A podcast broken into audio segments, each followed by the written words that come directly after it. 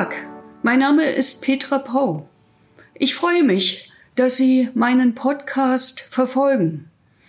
Ich habe in den vergangenen Monaten Woche für Woche Ihnen eine Episode aus meinem 2015 im Eulenspiegel Verlag erschienenen Buch Gottlose Type vorgelesen.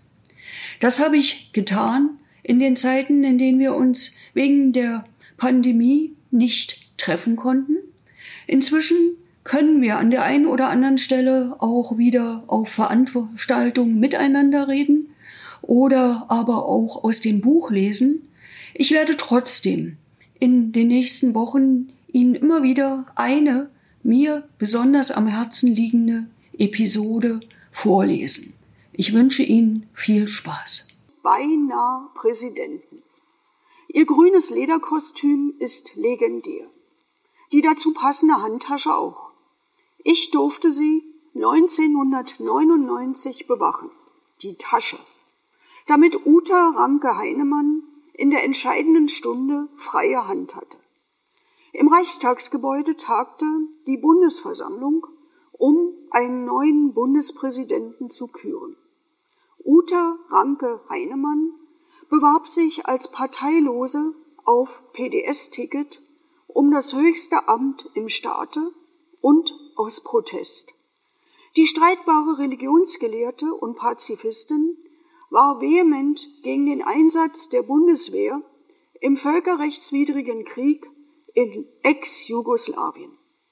Mit ihrer Kandidatur wollte sie ihr Friedensgebet politisch verstärken. 5,2 Prozent aller Stimmen für sie reichten allerdings nicht für die nötige absolute Mehrheit. Bundespräsident wurde Johannes Rau, SPD. Gefragt, was er von seiner Herausforderin halte, meinte er genüsslich, man kann sich halt seine Verwandtschaft nicht aussuchen.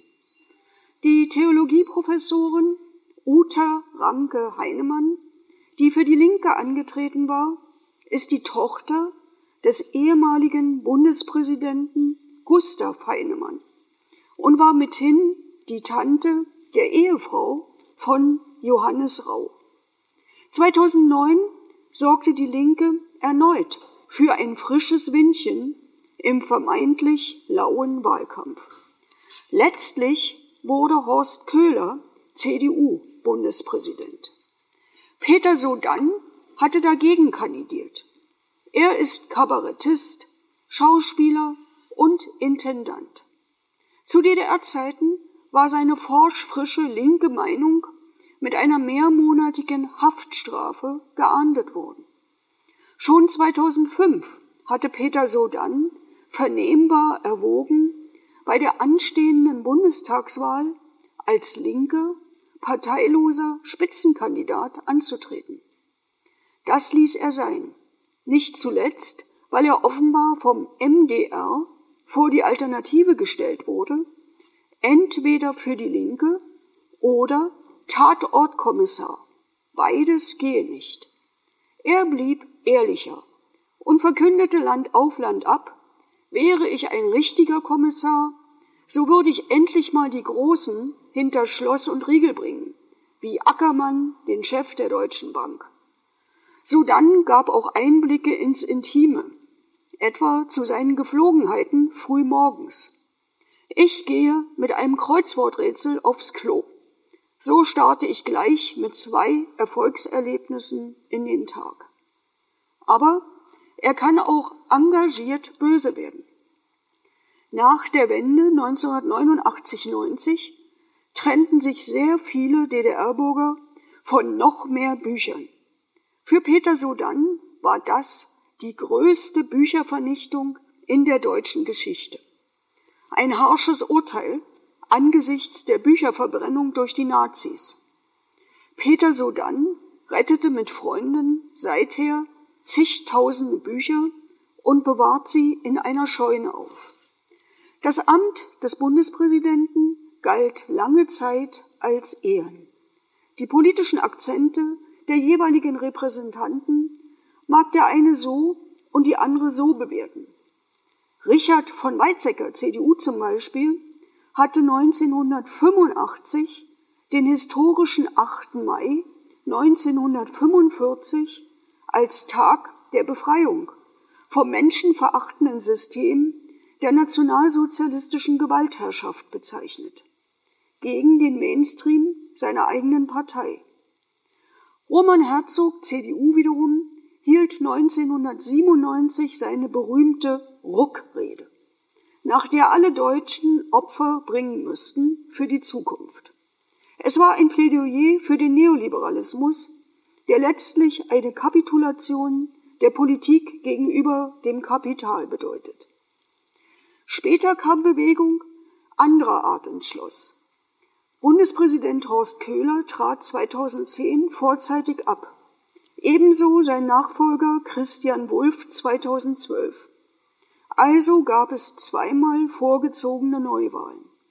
2010 bot die Linke Lucretia Jochimsen auf.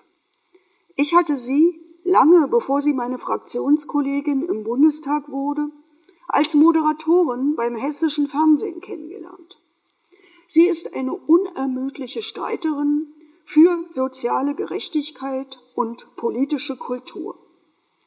2012 kandidierte für die Linke Beate Klarsfeld, eine anerkannte deutsch-französische Antifaschistin. Weltweit bekannt wurde sie als sie 1968 den einstigen Bundeskanzler Kurt Georg Kiesinger wegen seiner Nazi-Vergangenheit auf offener Bühne ohrfeigte. Natürlich wussten alle linken Kandidatinnen und Kandidaten, dass sie keine Chance hatten. Uta Ranke-Heinemann, Peter Sodan, Luck Jochimsen, Beate Klarsfeld.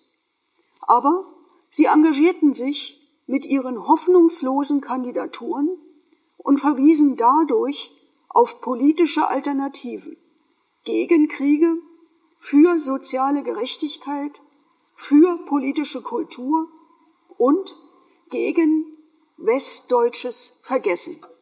Danke. Ich hoffe, es hat Ihnen gefallen. Wenn ja, empfehlen Sie mich doch weiter an Ihre Freundinnen und Freunde. Sie können gern jede Folge kommentieren, mich abonnieren oder auch auf iTunes bewerten. Auf Wiedersehen, bis zum nächsten Mal mit der gottlosen Type.